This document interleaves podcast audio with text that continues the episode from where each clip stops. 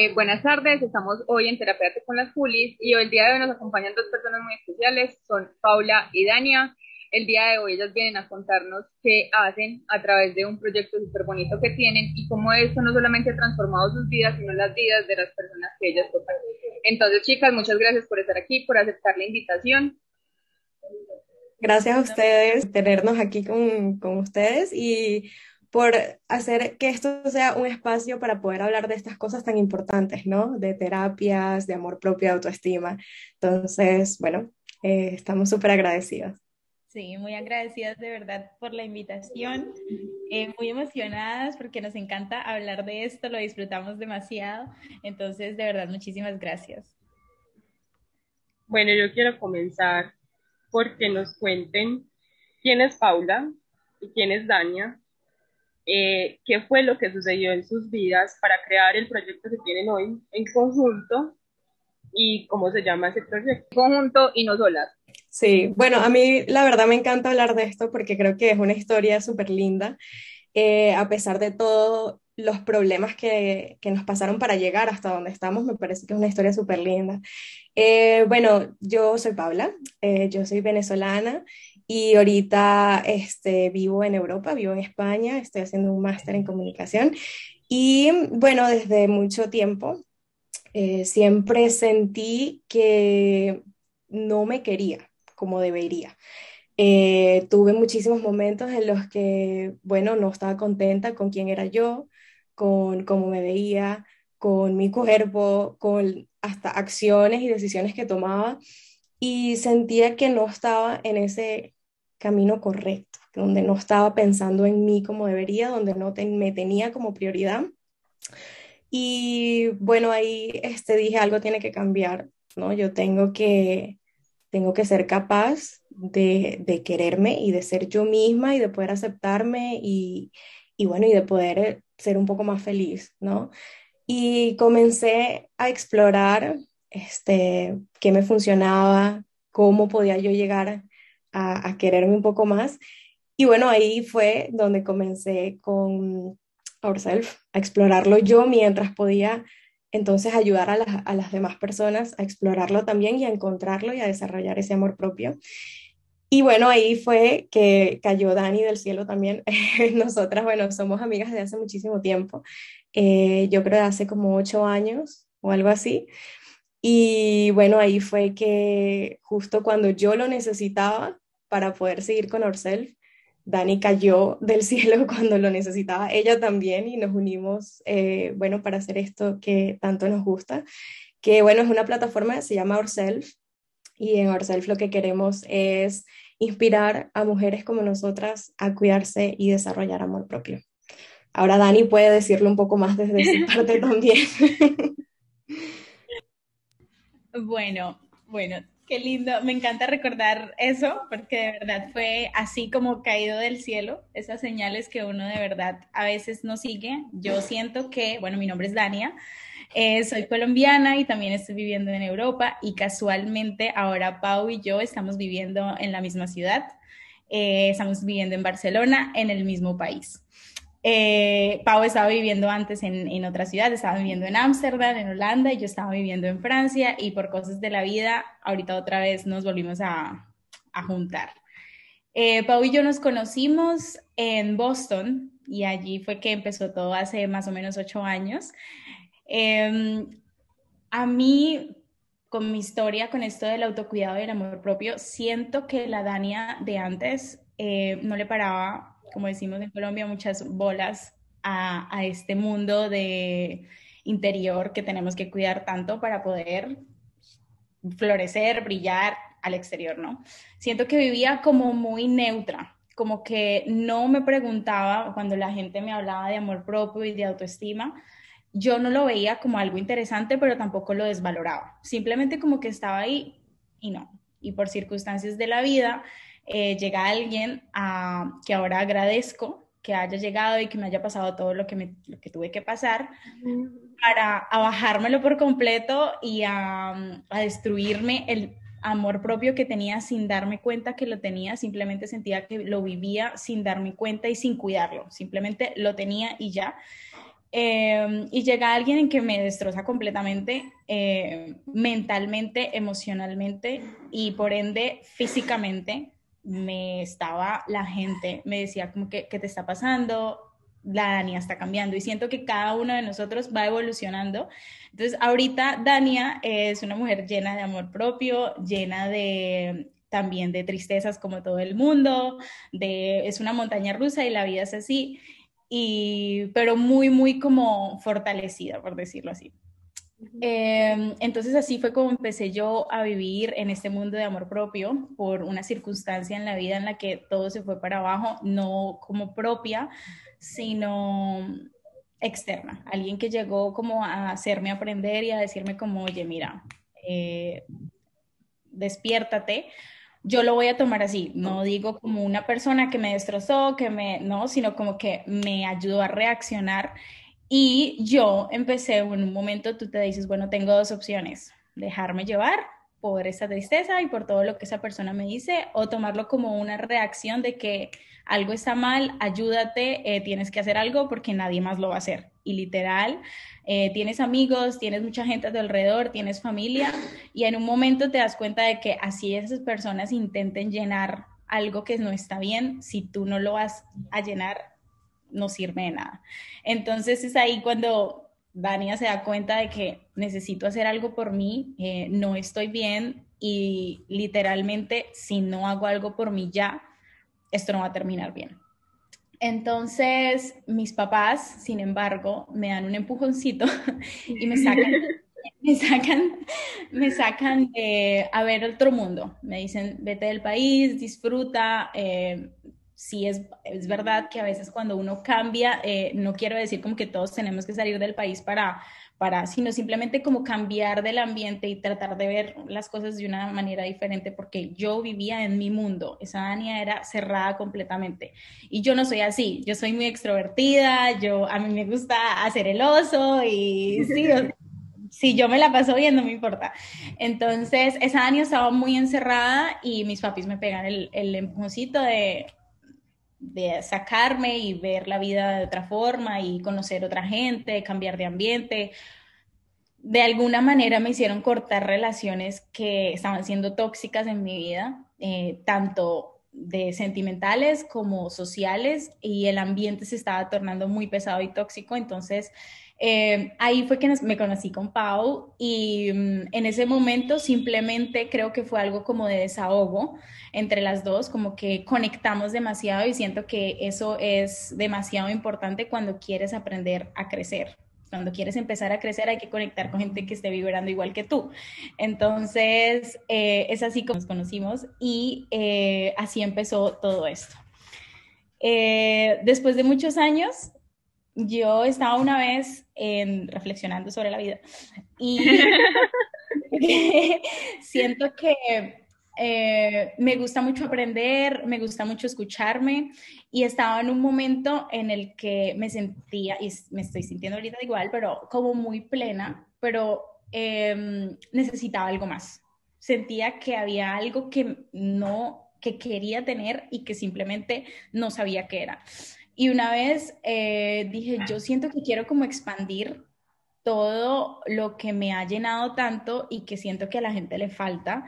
Y es el día que le escribí a Pau y le dije, mira, yo quiero hacer algo, yo he visto lo que tú estás empezando a hacer y comparto demasiado.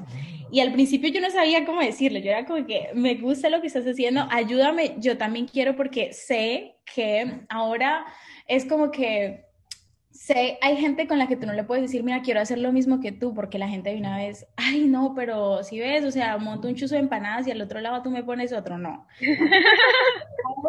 con Pau, yo sabía que iba a ser algo como que así no fuera yo a juntarme con ella, ella me iba a apoyar como si fuera de ella, ¿me entiendes? Entonces, y de eso se trata, y ahí también empieza, como también, no solamente el amor propio, el autoestima, el autocuidado, sino también como un empoderamiento eh, hacia las mujeres. Y es por eso que Ourselves se concentra muchísimo más en mujeres, porque siento que entre nosotras también falta mucho ese apoyo eh, emocional, eh, de absolutamente todo, y que nos necesitamos nos necesitamos. Yo escuchaba a veces mucha gente que decía, eh, ay, no es que me llevo mejor con los hombres porque es que las mujeres, unas envidiosas. No, o sea, mira, eso tiene que cambiar, eso tiene que cambiar. Y yo creo que entre nosotras mismas, eso se ha vuelto así, es por nosotras mismas, porque entre nosotras mismas nos dábamos duro, nos y no quiere decir que yo nunca lo haya hecho y que la santa que nunca lo hizo, simplemente que cuando uno no cuida su entorno, pues entonces eso se empieza a volver así, como una competencia, quién más, quién más, quién más. Entonces ahí también empecé con el autocuidado. Primero fue el amor propio y después el autocuidado. Y después me di cuenta que estaba haciendo todo al revés, pero simplemente como que todo se junta, porque realmente el amor propio es autocuidado. Entonces, bueno, creo que me extendí mucho, perdón. Chicas, ¿en qué se basa? La línea del proyecto, cómo funciona, cómo tocan la vida de las personas, Sí, bueno, nosotras comenzamos desde mi parte y creo que Dani también lo compartió cuando comenzamos a hablar acerca de cómo podíamos crear esta plataforma. Es que cuando yo comencé ese viaje de amor propio, digamos, nosotros siempre le llamamos un viaje porque va poco a poco, ¿no? O sea, tú no te despiertas y dices, bueno, me voy a amar hoy. O sea, ok, lo puedes decir, pero no lo vas a sentir al momento. Lo que puedes hacer es tomar decisiones diarias que te ayuden a desarrollarlo a largo plazo. Y lo que, bueno, lo que experimentamos fue que una vez que empezamos a tomar esas decisiones de autocuidado, de cuidarse todos los días en todos los aspectos, nosotras le llamamos los cuatro pilares, ¿no? El autocuidado físico, mental, emocional y espiritual. Entonces, cuando comienzas a mm, tomar esas decisiones diarias de cuidar todos esos cuatro aspectos en tu vida, comienzas poco a poco a desarrollar ese amor propio. Comienzas a respetarte más, comienzas a sentirte mejor, a sentirte más bonita, a sentirte más confiada. ¿Por qué? Porque estás eh, básicamente incluyendo en tu rutina diaria todos esos aspectos. Estás em, como llenando todas esas necesidades. Entonces, por ejemplo, eh, nosotras comenzamos a hacer rutinas que tenían actividades de eh, autocuidado físico, entonces comer sano, comenzar a cuidar tu cuerpo con ejercicio, comenzar, eh, bueno, a moverte todos los días, este, tomar bastante agua, mantenerte hidratada. Eh, autocuidado emocional. Bueno, comenzar a llevar un tracking que le llamamos nosotras, es como una planillita de tu ánimo. Vamos a empezar a hablar de las emociones, cómo está mi ánimo hoy, cómo, está, cómo estuvo ayer, qué fue lo que desencadenó que me sintiera de cierta manera.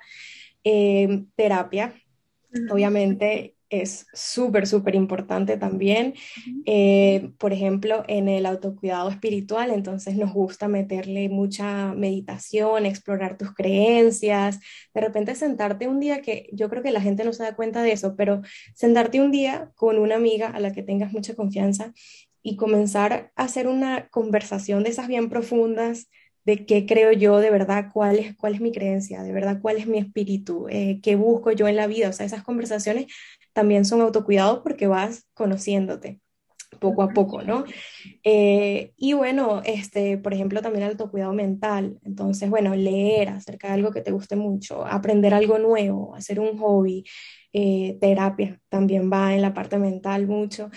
Y una vez que tengas todas esas actividades y que las hagas diariamente, uno comienza a ver cómo cambia, ¿no? Como em, obviamente empieza a cambiar tu cuerpo y tu ánimo porque estás comiendo bien, porque estás haciendo ejercicio, pero también, eh, por ejemplo, en la parte mental, si aprendes algo nuevo, entonces aumenta tu confianza, porque dices, mira, estoy entrando a algo completamente desconocido que no sé, voy aprendiéndolo, me siento más confiada, me siento capaz.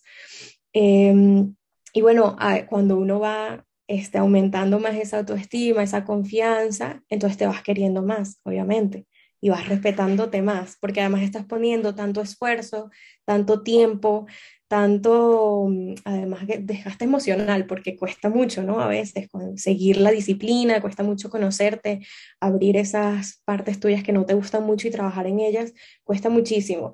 Y una vez que pasas por eso, entonces, obviamente vas a respetar más tu proceso, te vas a respetar más a ti y, y bueno, y te vas a ir queriendo más. Entonces, mm, una vez que exploramos eso y que lo aprendimos, dijimos, bueno, vamos a enfocarnos en esos aspectos en ourselves. Entonces lo que hacemos es, bueno, creamos todo el contenido para inspirarte a comenzar ese viaje y a comenzar a crear tus propias rutinas, trabajar poco a poco en ti, ponerte como prioridad y, bueno, aumentar tu confianza. Teniendo en cuenta que las personas eh, están en ese momento de crisis. En ese momento en el que tú dijiste, me voy a hacer responsable y tomo la decisión de hacerlo, ¿qué te llevó a tomar esa decisión? Porque muchas personas eligen desde el otro lado, quedarse en una posición de víctima, de que siempre es algo externo, de que no está sucediendo pues algo normal de lo que pasa, entonces yo tampoco tengo que cambiar. ¿Qué puede hacer que, que ustedes ya lo vieron en experiencia, qué puede hacer una persona para que pueda tomar esa decisión en amarse a sí mismo y no quedarse en ese mismo rol que también en algún momento nos enseñaron? Bueno, yo creo que primero, cuando hablamos, yo creo de una crisis, hay que ser realistas y no vamos a decir que lo primero que nosotros pensamos somos nosotros porque es una mentira es cierto que por lo menos nosotras cuando empezamos con, con chicas, eh, nosotras, ese es otro, otro como impactamos la vida de, mujeres también, es tener citas personalizadas con ellas, eh, hablar con ellas y hacerles, tratar de ayudarles a hacer su rutina y organizarlas en su autocuidado y en su amor propio. Entonces, eh, en una de esas preguntas que hacemos al principio es, son dos en realidad. Dime las tres personas que más amas en tu vida y las tres personas más importantes para ti. Ninguna ha dicho como yo, mi mamá, mi papá. Siempre mi mamá, mi papá, mi abuela. Mi, nadie se pone en primera, ¿sí? Eso es, esa respuesta la dan cuando me dicen que ellas son la primera, cuando tienen como una, cuando están como en estabilidad, como que todo su amor propio, su autocuidado está en equilibrio. Pero cuando no están en una crisis, no es así. Lo primero que tú piensas, eh, lo último que tú piensas eres tú y lo primero, me imagino, no sé, cada persona tiene sus, sus afinidades, pero la familia, mis amigos, eh, mi esposo, lo que sea, eh, o quien sea. Pero en estados de crisis yo creo que esa motivación o esa persona es muy importante, si es sana. Yo recuerdo, y lo digo por eh, algo muy personal, no estoy segura de que sea así, no sé si está científicamente lo que sea, pero para mí fue así yo todos los días me paraba a desayunar porque me dolía ver a mi mamá triste por mí. Yo no lo hacía por mí, porque yo estaba en una crisis y yo estaba muy mal, pero yo lo hacía por ella. Entonces yo siento que mientras es tener una eh, relación sana, ya sea con un familiar, ya sea con un amigo, una amiga, como dice Pau, ya sea con tu hermana, ayuda demasiado. Y y siento que por eso también es indispensable manejar ese pilar social, mental y todo esto, porque te impulsa de alguna manera y así tú no escuches a esa persona porque no quiere decir que mi mamá nunca me haya hablado como eso no está bien, mira, eso se está poniendo feo, mira, está siendo tóxico, tú no estás bien. Yo no la escuchaba, pero yo lo que hacía por mí era por ella o era por mi papá, ¿sí me entiendes? Entonces, a mí personalmente fue mi motivación eh, por alguien, no lo hice por mí. Ya después es como que el mismo proceso, las mismas terapias, el mismo proceso de sanación que fue por donde mis papás empezaron y fue indispensable para mí. Em, que de hecho fue mi terapeuta la que me dijo, mira, yo hago todo lo que sea por ti, pero si tú no te ayudas. Y esas palabras quedan. No fue mi mamá la que me lo dijo, fue una terapeuta, pero yo fui a terapia por mi mamá. Entonces yo siento que todo fluye de esa forma y ese proceso de sanación ayuda a que realmente tú te des cuenta que la prioridad eres tú y no es que sea egoísta de mi parte decir que yo soy mi prioridad y que la persona más importante para mí soy yo y que la persona que más amo soy yo, porque simplemente eso está ligado al resto. Porque si yo estoy bien, yo voy a, a a estar bien para los demás. Si yo me amo, yo voy a poder amar muchísimo más a los demás. Y de una forma sincera y, honesta. Entonces, lo que me hizo a mí el clic de, estás en una crisis, pero fue en ese caso una relación sana, honesta y fraterna, digámoslo así. ¿Sí? Entonces, eso fue lo que me ayudó, que después se transformó en que empecé a hacerlo por mí, eh, ya es un proceso que, que, cambió, es algo que cambió gracias a la, al proceso terapéutico que tuve y a la sanación y todo esto. Sí, yo creo que eso es súper importante y yo, o sea, es una de las cosas que a mí también me ayudaron y que me siguen ayudando ahorita. Eh, yo le llamo accountability partner, que es como tener a alguien que es tu compañero en el proceso. Obviamente tiene que ser una persona eh, que sea una relación sana, como dijo Dani, una persona que esté ahí motivándote, apoyándote, porque no vas a estar motivado siempre eso es mentira. O sea, la gente que se levanta y dice, bueno, empiezo hoy con, con, esa rutina de autocuidado y empiezo hoy a quererme y más nunca vuelvo a recaer, eso es mentira. Y que todos estamos disciplinados todo el tiempo también es mentira. Entonces uno siempre necesita ese apoyo. Eh, aunque, claro, cuando hablamos del amor propio, siempre decimos, sí, bueno, yo, yo, yo, no, también a veces necesitamos de alguien más, ¿no? Y también aceptar que necesitamos esa ayuda externa es importante y es parte del proceso. Entonces, tener ese compañero o esa compañera puede ser una amiga, puede ser tus papás, como en el caso de Dani, puede ser hasta tu terapeuta. Eh, simplemente alguien al quien tú puedas ir cuando no estás animado y que te impulse y te ayude y te motive a que deje ese paso.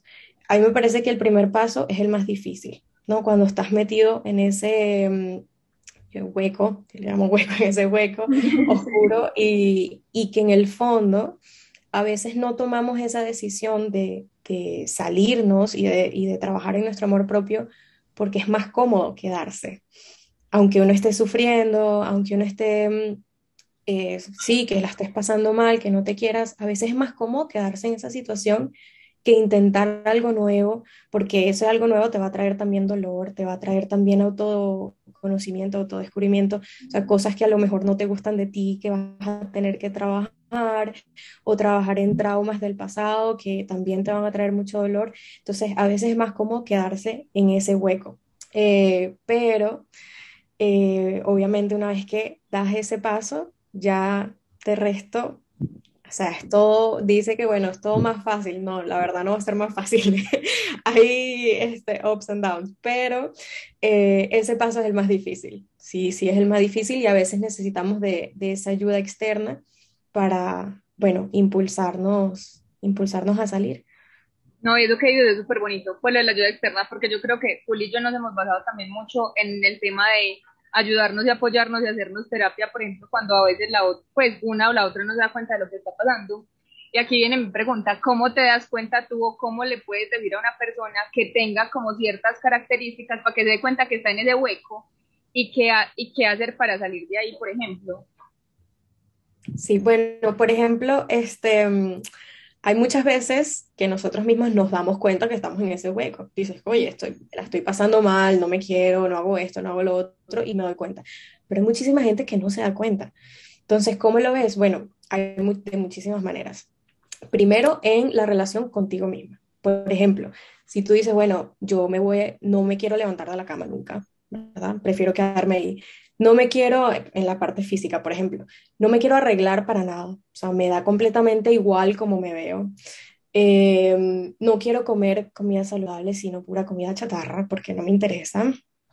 Ahí hay un problema, obviamente. ¿Por qué? Porque no estás respetando tu cuerpo, no te estás respetando a ti, eh, no te estás queriendo, ¿sabes? Uno, uno cuando se quiere, uno quiere ponerse bien, ¿no? Quieres estar sana, quieres, cuando no te importa, ya eso es un problema.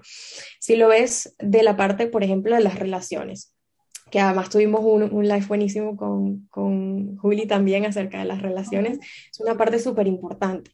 Cuando tú estás, por ejemplo, en una relación con alguien que no te respeta, o sea, alguien que te falta el respeto, alguien que no está ahí para ti, alguien que te más bien te afecta la autoestima y tú lo dejas pasar, dejas pasar esas cosas, ahí hay un problema también, porque, porque tampoco te estás queriendo lo suficiente como para decir esto no es lo que yo merezco o este es mi valor, o sea, tienes que darme lo que, lo que yo valgo. No, ahí hay un problema entonces.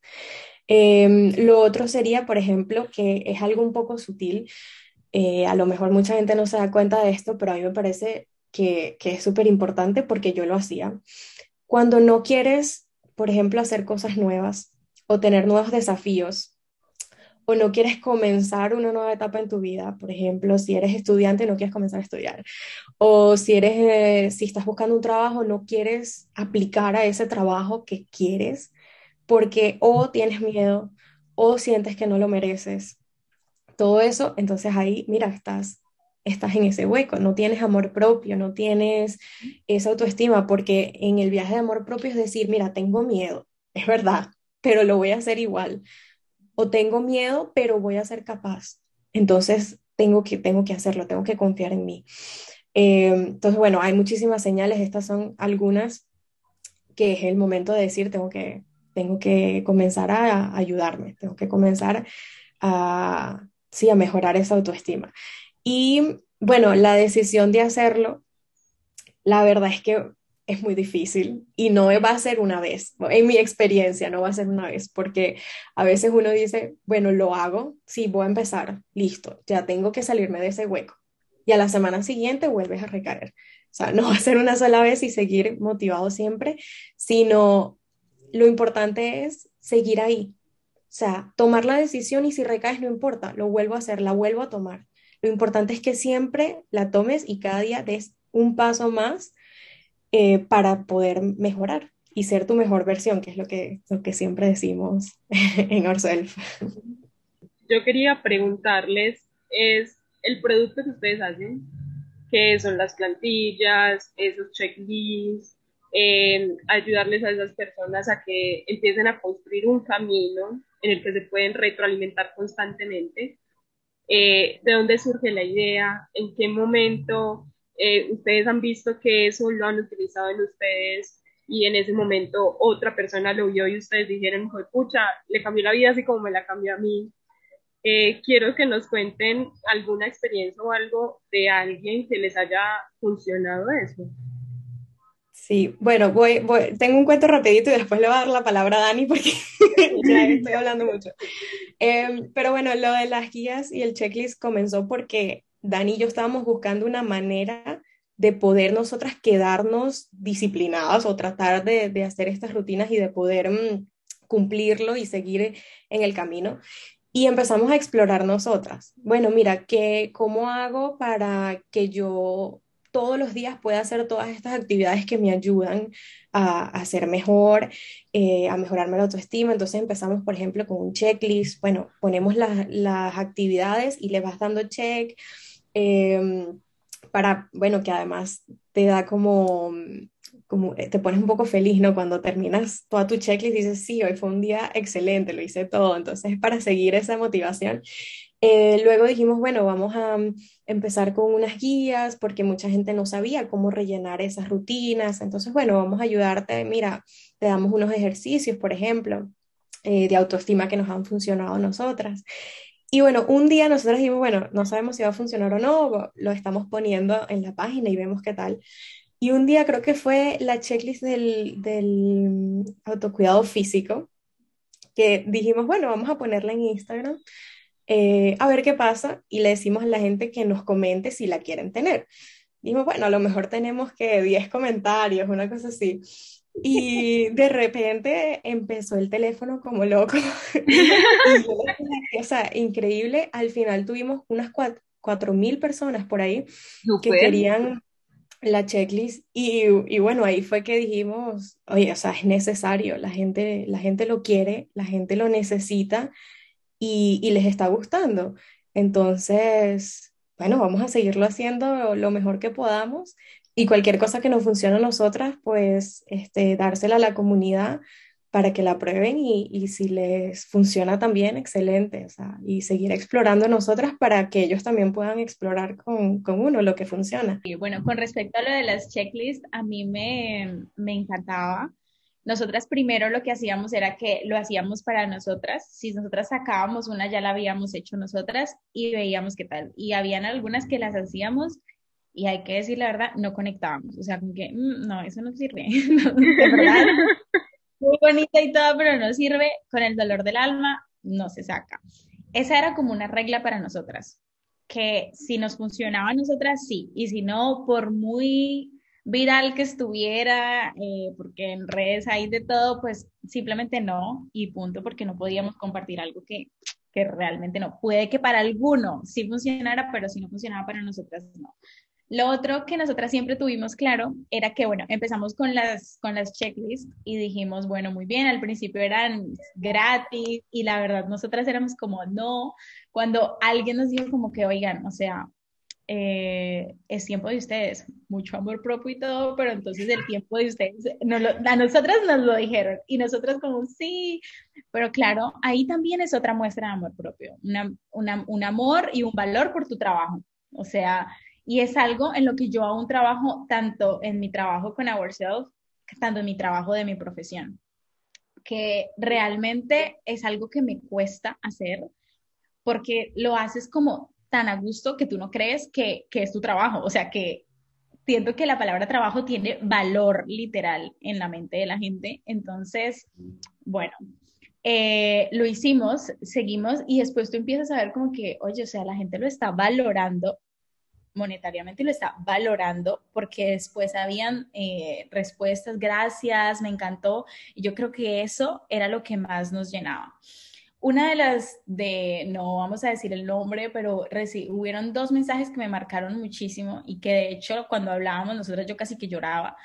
Eh, nosotras en, en, la página tenemos una parte en donde la gente nos manda mensajes anónimos, o sea, no tienen que poner su nombre si, si no lo quieren, si quieren sí, y, nos, y se desahogan. Y una vez lo compartimos por el Instagram, dijimos, miren, cuando quieran pueden hablar porque a veces no eres capaz de decirle las cosas a los demás, sino escribir, que es otra de los ejercicios que hacemos nosotras, y nos escribían. Y los mensajes eran tan fuertes, pero tan fuertes, que mm, ya voy a llorar, que me daba mucho, me, claro, conectábamos mucho, me la pasaba muy mal por ellos también, pero era como la motivación de, oye, esta persona está depositando sin verte, sin nada, la confianza en ti y nos sentábamos horas a redactar su mensaje, a estudiarlo, porque es algo que no puedes, del mensaje tan fuerte que es, hay que tener cuidado con lo que vas a decir, porque no conoces a esa persona.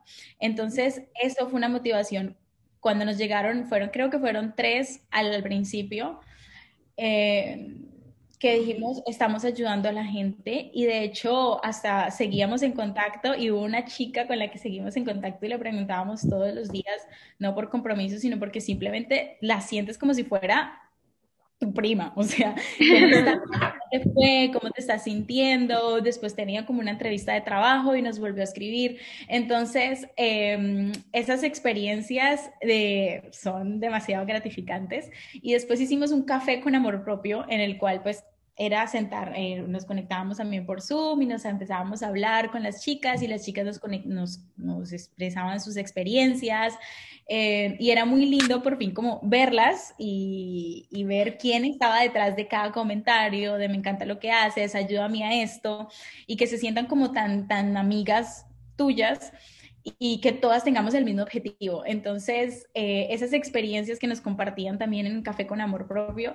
era literal nos queríamos pasar tres horas ahí, no podíamos y los teníamos como muy limitados, pero esas experiencias fueron las que más, más nos, nos impactaron y como que nos motivan a, a, seguir, que pronto también vamos a, a, sacar algo muy importante para nosotras, eh, que va a ser sorpresa, pero, pero, que también se basó como en nuestro cuidado y en, y en lo que vemos que las chicas eh, necesitamos para, seguir como con nuestra productividad, nuestros hábitos y, todo lo que requiere el amor propio. Eh, chicas, ¿cómo las contactan? ¿Cómo las encuentran en redes? ¿Cómo yo puedo acceder al contenido que ustedes tienen? Bueno, en Instagram estamos como en arroba ourself. Eh, por ahí siempre además estamos disponibles en mensaje privado, DMs, siempre de verdad, este, para quien quiera escribirnos con lo que sea, siempre estamos disponibles por ahí. Eh, bueno, ahí tenemos todo el contenido, pero también tenemos una página web que es www.ourself.com y ahí pues tenemos eh, no solo un poquito más de la historia de Ourself, sino también las guías, las checklists, cualquier cosa que quieran descargar, también lo pueden hacer por ahí. Y bueno, Dani y yo estamos en nuestro Instagram eh, privado también, por si nos quieren seguir. El mío es arroba Paula Grieco. Y el mío es Dania Ose. Eh, y nos pueden escribir de verdad por lo que necesiten. Miren, a veces hay chicas que nos escriben como eh, cuando vemos que es un mensaje muy específico por ejemplo, que tienen un problema de autoestima, de amor propio, nosotras nos ocupamos, pero si necesitan también como una orientación de terapias, de, mm, no sé, consejos externos. No sé, Pau una vez eh, recomendó su terapeuta, yo la mía, eh, mira, te mando a ver las meditaciones, mira, ve, mira el canal de YouTube de, de Juliana, o sea, todo de las Julianas, son las dos Julianas, aparte de todo se llaman igual, orientarlas, o sea, no simplemente tiene que ser como que, oye, necesito mi amor propio, no, sino que si necesitan una orientación, porque nosotras también necesitamos de eso y es otra cosa con la que luchamos nosotras, que vean normal el tener que necesitar una orientación, un apoyo, que no les dé pena decir como que, oye, ¿por qué no te da pena decir cuál es tu odontólogo y cuál es tu terapeuta? ¿Me entiendes? Es lo mismo. Y de hecho, ¿qué días tenía que venirme a la casa porque tenía cita terapia? Y ¿por qué te vas? No, porque tengo terapia. ¿Qué te pasó? Nada. Oye, control médico, control ontológico, control terapéutico, igual. Me encanta. Es exactamente lo mismo, o sea, yo creo que el control terapéutico es más constante, no cada seis meses, como es en el odontólogo, soy odontóloga, perdón si hablo mucho de eso, cada seis meses hago el control odontológico, yo creo que el, de, terapéutico lo hago cada 15 días, porque es que nuestra vida está llena de, emociones, de circunstancias, de, y uno necesita de eso, entonces es otra cosa con la que estamos también como tratando de normalizar en nuestras redes. Bueno, muchas gracias eh, para todos los que nos acompañaron hoy en Terapéate con Azulis. Recuerden que este es un espacio para ustedes donde tienen información de valor y pueden acceder a diferentes de terapias y meditaciones eh, para su bienestar.